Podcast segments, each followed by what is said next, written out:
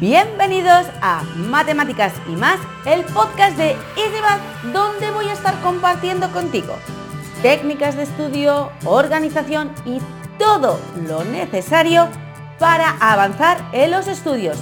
¿Estás preparado? ¿Sí? Pues vamos allá con la píldora de hoy. Muy buenas y bienvenidos al capítulo número 6 de Matemáticas y más, el podcast de EasyMath. Hoy eh, vamos a estar compartiendo las claves para reducir la ansiedad de los exámenes. Es época de exámenes y parece que mm, se van repitiendo esas escenas de agobio, de ansiedad, de nervios falta de seguridad, cansancio, y aquí la lista podría ser interminable. Esta presión eh, generalmente lleva a tener ansiedad cada vez que escuchamos la palabra examen. Es como que ya os estoy viendo y estoy segura que vosotros me podéis imaginar con las manos en la cabeza como diciendo, Dios, otra vez examen, no puede ser, ¿no? Por eso hoy hemos creído que es importantísimo compartir estas claves tan importantes para evitar esa ansiedad que generan los exámenes. En muchas ocasiones, nosotros mismos no somos capaces de detectar que tenemos ansiedad, ¿no? Porque pensamos que es quizá porque estamos nerviosos por algo que nos ha pasado con nuestro chico o nuestra chica, algo con amigos, que si nos dicen que son las hormonas, que si lo que sea, o la, esta misma época ¿no? de los propios exámenes. Entonces, si el punto en el que estás tú o tu hijo, quizás está escuchando esto para tu hijo, está en unos niveles de ansiedad muy altos que no puedes ni dormir, no puedes descansar, no puedes comer y está, está yendo a un punto muy, muy heavy, desde aquí te invitamos que os pongáis en manos de profesionales, ¿sí? Este podcast vamos a hablar de las claves mm, vamos, más comunes que siempre funcionan si no estamos en ese punto. ¿vale? Quiero dejarlo súper claro. Entonces, en esta época de exámenes, eh, generalmente se suele repetir, hay un patrón que es que eh, pues hay examen hoy, dentro de tres días hay examen, por ejemplo, hoy de matemáticas, dentro de pasado mañana tengo el de ciencias, dentro de tres días tengo el de historia y dentro de dos semanas pues quizá me han puesto hasta incluso otro de matemáticas.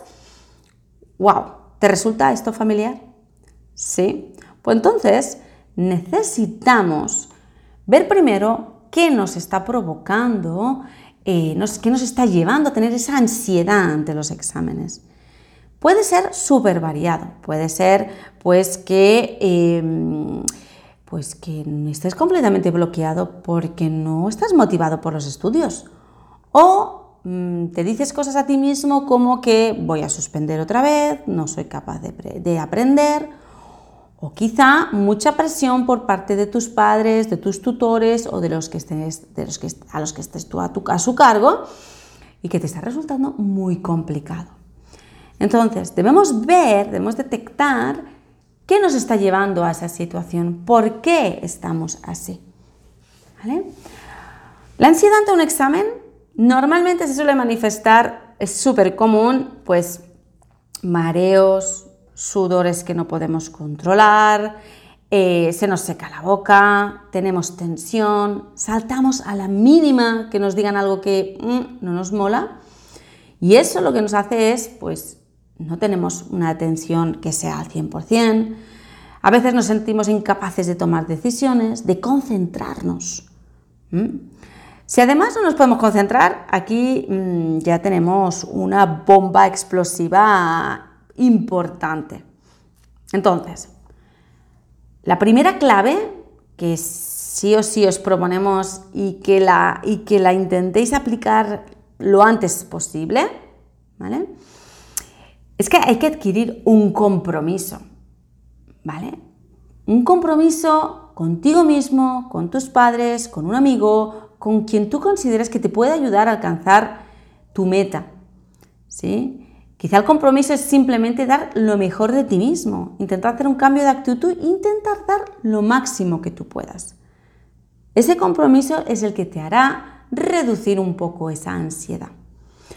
Pero la primera, primera clave es que debes establecer metas diarias de estudio, que sean fáciles de alcanzar y que eh, te hagan que poco a poco tú digas, wow, o sea, me está saliendo, wow, pues, pues, eh, pues parece que, que voy aprendiendo, ¿sí? Todo eso lo hacemos basándonos en una planificación, ¿no? Con un horario, algo que estoy segura que, que nos habrás escuchado decir desde EasyMath, que en Easy Study siempre decimos descargaros el horario, planificaros bien para poder llegar al examen bien preparado y reduciendo los niveles de ansiedad. Si todavía no perteneces al aula EasyMath, te invitamos a que lo hagas y que veas los vídeos donde os enseñamos a crearos vuestro propio horario que os sirva para estudiar. La segunda clave es hablar de lo que se siente, de cómo estás, de qué te pasa, de por qué estás así. Díselo a tus padres, lo mismo que antes, a alguien en quien confíes, comparte lo que te está pasando. Si tú lo compartes, vas a detectar el por qué estás así. Quizás porque necesitas ayuda externa de algún profesor, de alguien que te eche una mano. Vamos a hablar de matemáticas porque estamos específicamente en matemáticas. Necesitas que te eche una mano, pide ayuda. Quizá lo único que necesitas es a alguien que te ayude a organizar tus apuntes, pide ayuda. Lo que sea para rebajar esos niveles de tensión. Em, otra clave importante y que estamos, vamos, que es, que sí o sí te va a ayudar muchísimo a reducir esos niveles de, ansiedad, es aplicar las técnicas de estudio antes de un examen. Una cosa, y yo creo que estarás de acuerdo con nosotros, es estudiar para un examen. Y otra cosa muy diferente es estudiar por estudiar. A ver, voy a dejarlo claro. Sé que me estarás diciendo, pero a ver, muchacha, estudiar por estudiar, pues yo no estudio. Ahí hay una pequeña cosita que tendríamos que intentar revisar, porque simplemente haciendo ejercicios de matemáticas ya estamos estudiando.